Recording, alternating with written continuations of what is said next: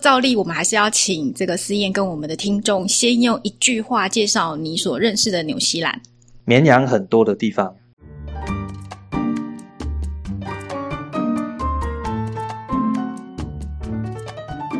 Hello，各位听众，大家好，欢迎回到由哲学新媒体直播的《哲学漫游》节目。我是今天的主持人林恩。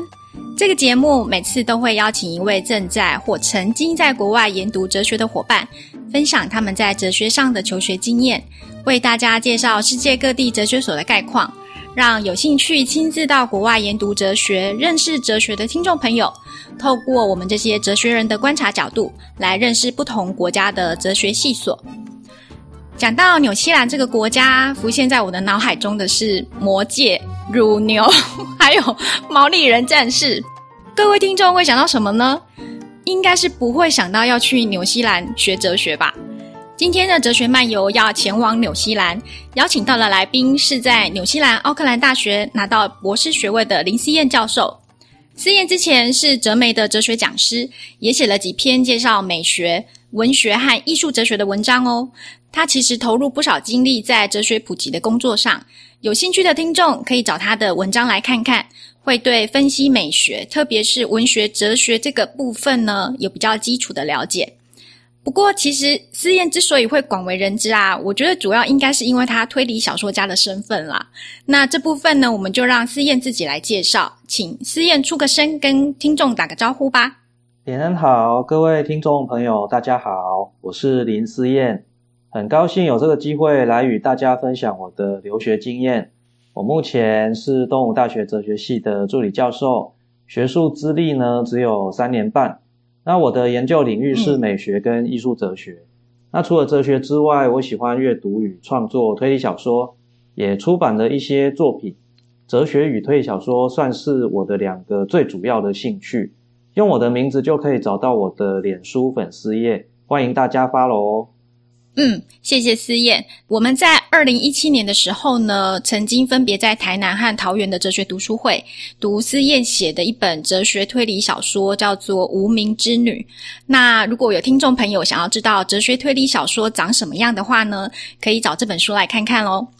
呃，以我对思燕的认识来说，她真的是一个非常专业的推理小说迷。想找什么推理小说，我觉得问她就对了，这样。之后呢，我们有机会再请思燕来跟大家介绍呃一些哲学推理小说。不过呢，这么喜欢推理小说的一个人呢，怎么到最后会跑去纽西兰念哲学呢？那今天我们就要好好趁这个机会来问一下思燕。呃，比起我们第一集介绍的爱沙尼亚，大部分的听众应该都知道纽西兰这个国家，但是去纽西兰学哲学好像就比较少听闻了。那为什么当初思燕会选择纽西兰去学哲学呢？嗯，我要先提醒大家，我今天分享的是我当年的经验哦，那是二零一三年左右哦。那时至今日呢，很多细节可能都不同了，因此有志前往纽西兰读书的人，务必要再查证一下哦。嗯嗯嗯。那我一开始是申请美国的学校哦，但是当时没有经验，也没有太多的时间准备，糊里糊涂就把申请丢出去。那托福跟 GRE 几乎都没有准备就去考了，因此考得七零八落。那美国丢了将 将近对，美国丢了将近二十间学校都没有上。哦，那正在打算要不要花一年的时间好好准备再重考一次的时候啊，嗯嗯，看到纽西兰的博士班学费很便宜，哦，只比台湾私立大学的学费贵一点而已，而且英国体系。哦，纽西兰是英国体系哦，不用考 GRE，嗯，就很心动哦。嗯、那时候也在知名的哲学网站 Philosophical Gourmet 上面有看到那个奥克兰大学的排名还蛮不错的哦。嗯、那在美学的领域排名也非常高。嗯哼，哲学系的师资里面呢、啊，就有一位非常知名的哲学家叫 Stephen Davis。嗯，那综合这些种种因素呢，我就决定要申请。好的，看起来思燕这个真的是算是心想事成的结果。那不过照例，我们还是要请这个思燕跟我们的听众先用一句话介绍你所认识的纽西兰。绵羊很多的地方。啊，我还以为是一个呃牛比较多的地方嘞。其实我听过我去纽西兰的朋友说过啊，就是他气喘的这个毛病到了纽西兰就不药而愈。那时候我就觉得啊，这个地方空气有没有这么好？那除了很多绵羊之外呢，思燕还有没有其他的方式来介绍纽西兰呢？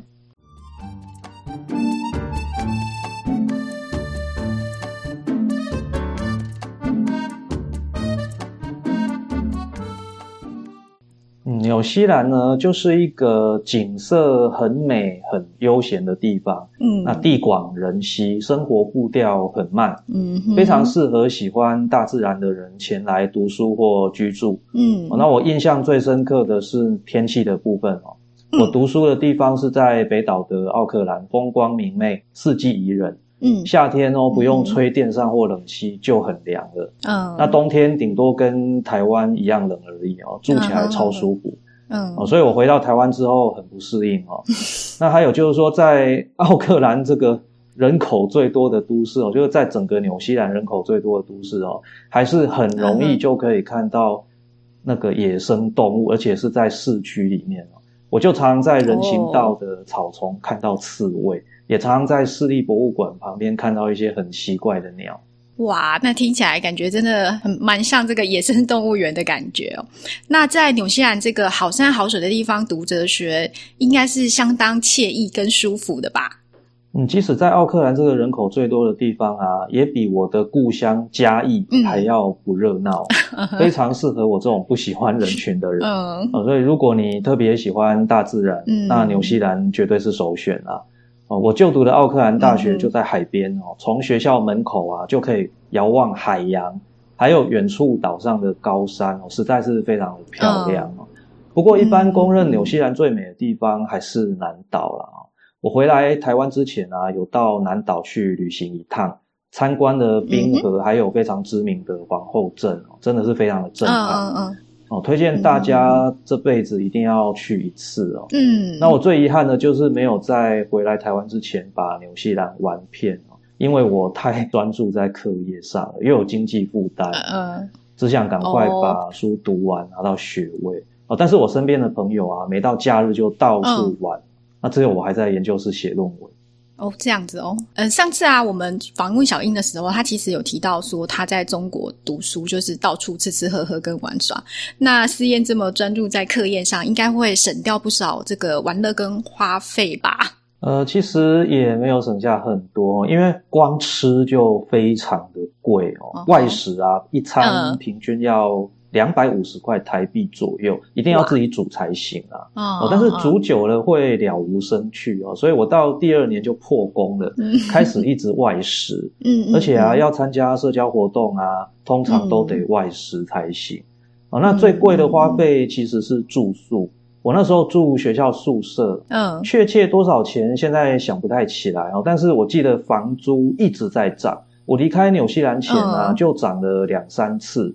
哦，那我查了一下资料，嗯、现在一个学期大概是台币十四多万，然后但是纽西兰的学期比那个台湾短很多，哦、差不多只有三个月。哇，那听思燕这样讲啊，其实好像跟我的想象有点落差。我还以为在纽西兰这个地广人稀的地方，物价会比较便宜，所以误会还蛮大的。不过说真的啊，我以前都以为纽西兰没有大学，就是想说那边的人应该是会去澳洲读书之类的啦。所以知道说，呃，思燕去纽西兰读哲学之后啊，才意识到说，其实呃，人家纽西兰也有自己的大学。那因为思燕是去奥克兰大学嘛，呃，该不会整个纽西兰就只有这么一间大学？嗯，纽西兰总共有八所国立大学，除了奥克兰大学之外啊，嗯、还有奥克兰理工大学、怀卡托大学、嗯、奥塔哥大学、林肯大学、嗯、坎特伯里大学、威灵顿维多利亚大学。还有梅西大学，嗯嗯、那这些大学的世界排名其实都蛮不错的哦。嗯、那我有听过一种说法是说国际知名的学者往往都曾在纽西兰的大学任教过。哦，那我看起来好像又误会了纽西兰一次。那这样子去奥克兰大学读书的这个学费是大概落在哪个价格区间呢？呃，确切的数字我真的想不太起来哦，但是我记得当年好像是一年十四万，然后这个是博士班的学费哦。嗯哼。那纽西兰政府为了跟澳洲抢学生，嗯，他们特地让国际博士生的学费跟本地学生一样。嗯。那现在是不是还这么便宜？我就不太清楚了。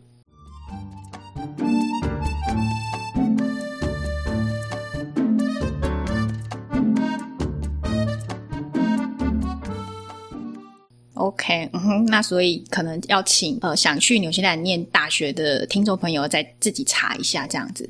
那思燕当初申请这个纽西兰的哲学研究所的时候啊，就是除了你刚刚提到不用考 GRE 之外，那他的入学申请的部分有没有什么其他可以跟我们听众分享的呢？嗯，要考英文检定哦，托福或雅思都可以。嗯、那我当时是考雅思。我印象中，奥克兰大学的要求雅思至少要六点五分，这是博士班的部分。然后我觉得这个要求不算特别严格啦。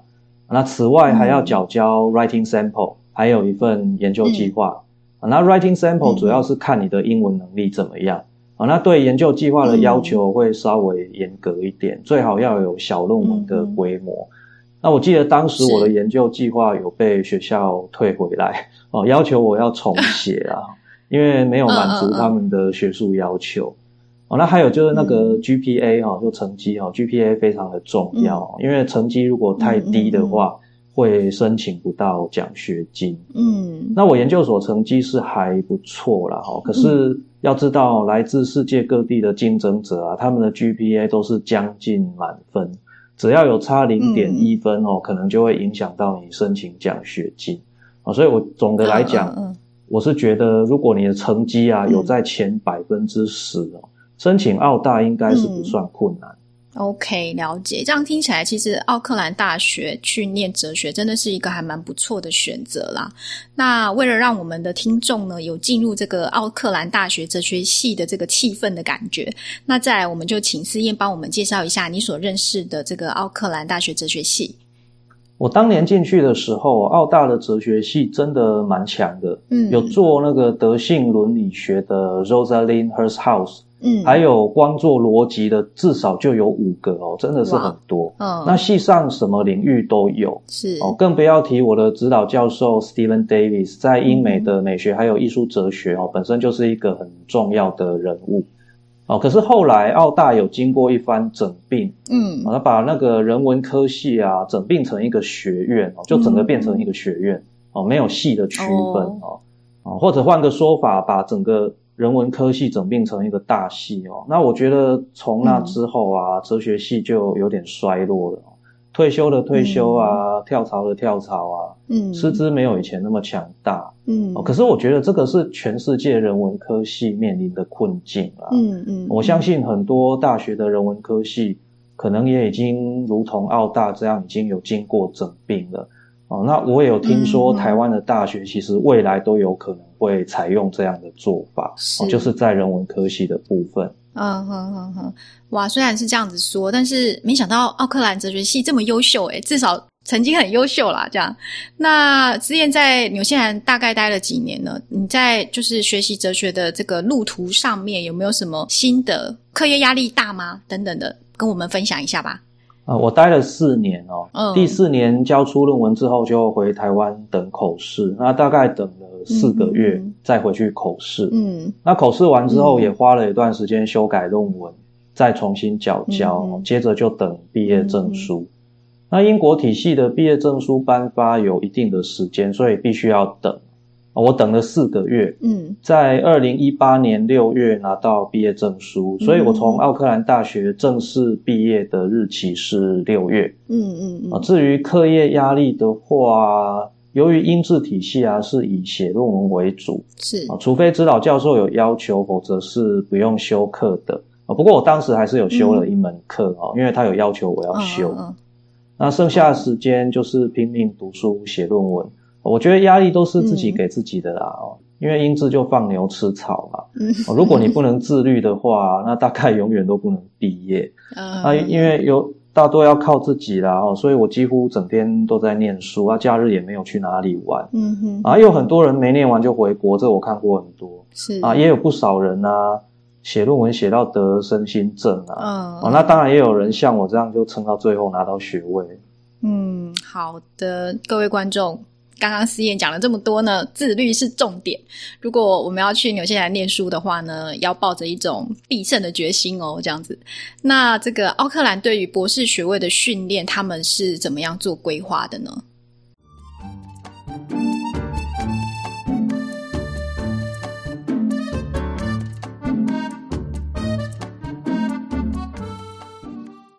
博士生一进去啊，就开始论文的准备工作。嗯，系上会设定一些条件，达成的话就可以考资格考。嗯，那这些条件可能会因个案而有所差异哦，就是每一个人可能都会有一点不一样。是、嗯，那我记得我当时的条件有包括修课、交作业、参、嗯、加学术研讨会等等等。嗯嗯，那资格考呢，要缴交一份详细的论文纲要，通过的话就口试。嗯、那口试通过就完成资格考。嗯完成之后呢，就开始正式撰写论文。嗯哼，那以哲学系来讲，花五年的时间取得博士学位，算是平均值啦。是，那没有拿到奖学金的博士生呢，就多半会当助教打工。可是这样就会加重课业的负担。嗯哼，这样听起来啊，就是除了修课这部分的要求之外，好像跟台湾大多数哲学所的这个博士学位的规划是差不多的。我猜听众应该会想听思燕多聊一聊你在那边呃，就是学习哲学的一些经验，可以多说一些，比如说像你刚刚有提到修课嘛，就是课业学业这方面的一些分享吗？好，我一进博班后啊，我的指导教授就要求我去修他开的研究所课程，而、嗯、不是大学部，是研究所课程。嗯、当时他开的课呢、嗯、是演化美学，嗯，也就是讨论演化与审美还有艺术的关联。那这个领域是近年美学研究中非常热门的领域，而我的老师呢，嗯、那时候刚在牛津大学出版社出版了一本演化美学的学术著作，嗯哼，课堂上就是以这本书为主轴，再搭配很多相关的文献，这是一门让我印象很深刻的课，也开拓了我的视野。嗯直到现在，我都还对演化美学保持高度的兴趣，嗯，也会在我自己的美学课上面做介绍，嗯，那还有我也有去听我的副指导教授开的语言哲学课，这个是大学部的课，嗯，哦，那在纽西兰这边哦，如果你写博士论文，你的指导教授会有两位哦，一位是正指导，一位是副指导，哦，那我的副指导教授 Fred Krum，他专长是形上学、语言哲学还有逻辑。哇，我刚刚听到的重点啊，应该是就是演化美学这个词。相信很多听众应该跟我一样，第一次听到演化美学这个词吧？没有想到这个演化还有跟美学竟然会有关联，这样子真的是一个还蛮有趣的哲学研究发展。除了哲学专业方面的研究分享之外啊，那思燕跟系上的教授之间，呃，你们相处的情况怎么样呢？就是你们那边的教授算是和蔼可亲型的，还是像之前有人跟我们分享的，就是法国教授一样，就是高高在上的那种感觉呢？我的指导教授 Stephen Davis，他其实是澳洲人，嗯，那他是一个非常内敛的人，平时不苟言笑，有点严肃。不会随便责备别人啊，但也不会随便赞美别人。哦，我记得我每次交东西给他哦，他回信给我上面的评语永远都是先写 “This looks good” 哦，就看起来不错这样。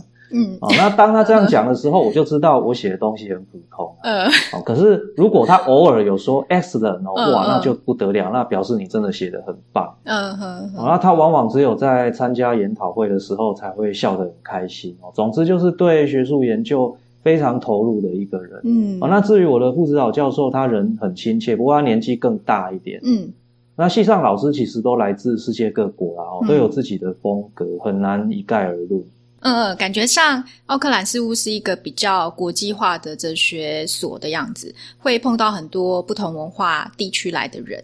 那所以我猜你的同学应该也都是来自世界各地吼。我印象中有菲律宾、南非。美国、塞尔维亚、中国哦，那当然也有纽西兰当地的哦，嗯嗯啊，还有巴西、意大利、马来西亚啊，还有台湾的留学生有遇过。嗯，那有时候呢，会有一些学生来系上参访。嗯，那我曾经认识有来自德国的、伊朗还有法国的参访生。那因为我住住在学校宿舍嘛，哦，所以在宿舍那边也有认识一些印度啊、埃及啊、孟加拉的学生。哦，总之真的是什么国家都有。哇，听起来真的是联合国式的这个同学。那你们同学之间有没有什么正式或是比较非正式的活动交流呢？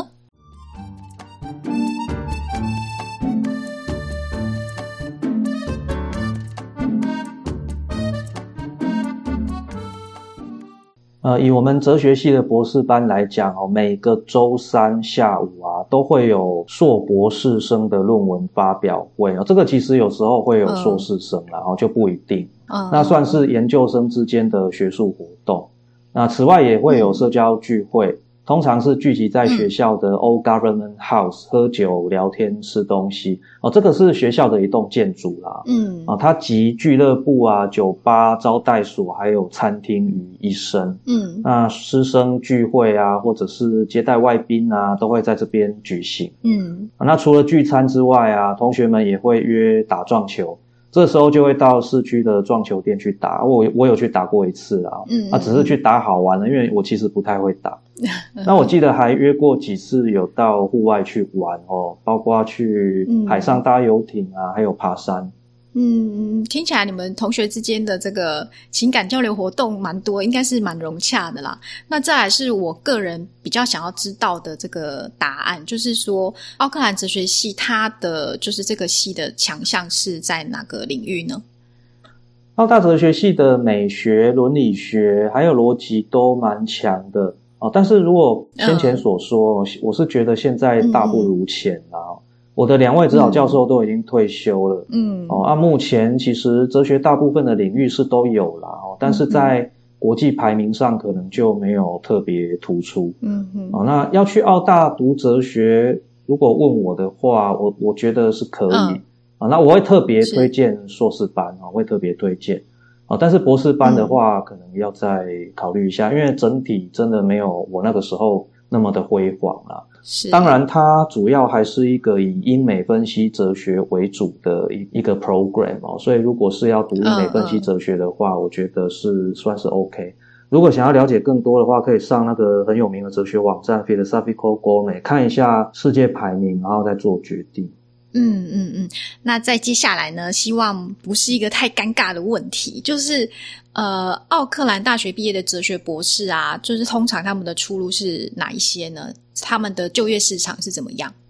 澳大哲学系毕业的就业状况应该还算不错哦。哦，以我当时的同学来讲啊，嗯、那些想要走学术的人，嗯、包括我在内，嗯嗯，大部分后来都有在世界各地找到正式的教职。嗯，那有少部分的人还在做博士后，不过未来应该都有希望找到正职。啊，因为这些人，嗯，其实国际学术发表也都很不错，包括找到那个教职的都有国际学术发表，嗯，啊，他们都有办法在有所谓有 I 的期刊发表论文，所以学术能力都还蛮不错的。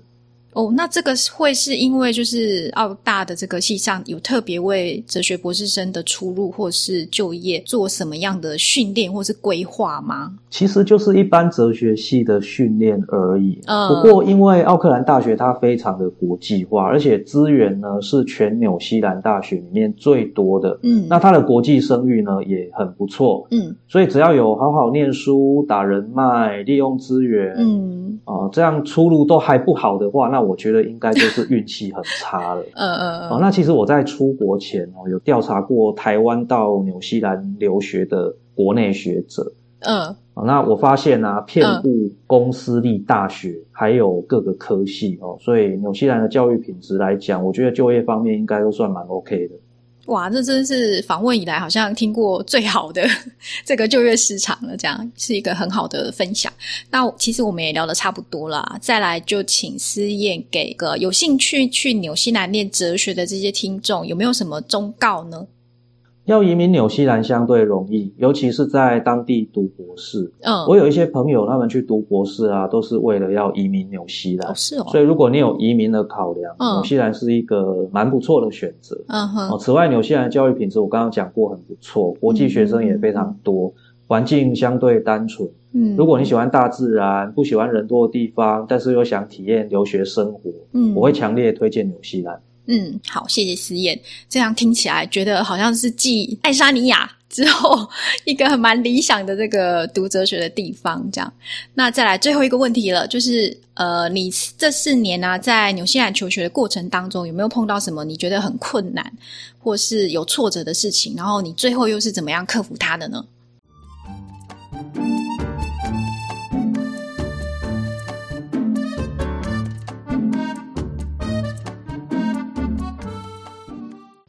挫折最大的部分可能还是在语言交流。嗯，纽西兰的纽腔英文啊，不太容易听懂哦。嗯，那我们系上有来自美国的老师，他有告诉过我说，他刚到纽西兰的时候，如果没有很专心的听 Kiwi 哦，Kiwi 就纽西兰人听 Kiwi 讲话，也很容易会听不懂。哦，那连美国人都这样了，何何况是我们这种母语是中文的人？嗯，那除了语言部分，其他生活上的适应，我是觉得都还好啦。嗯，因为纽西兰是个很单纯、很悠闲的地方哦，没有什么压力。嗯哼，了解。好的，那我们今天的节目呢，就要先聊到这边了。很谢谢思燕百忙之中来跟我们的听众分享她在纽西兰的留学经验谈。相信大家听完之后啊，就算没有心动要去拿个哲学学位，应该也很心动想要去纽西兰旅行吧。再次谢谢思燕，谢谢您呢。很高兴这次有机会跟大家分享哦。那我还要再提醒一下大家，由于那个留学的资讯是随时在变动的，所以如果你有兴趣到纽西兰读书啊，嗯、对于一些技术上的细节要再多加查证。嗯、那现在网络上其实也有一些纽西兰留学的群组哦，像在脸书上我就有看过，嗯，其实可以直接加入，然后询问那些正在纽西兰读书的人。嗯，谢谢思燕的叮咛，请各位听众爱注意哦，哈。那喜欢哲学漫游这个节目的听众呢，也请用实际的行动订阅支持哲学新媒体，让我们可以持续制播更多有趣的哲学内容给大家收听。我们下周的哲学漫游再见喽，拜拜。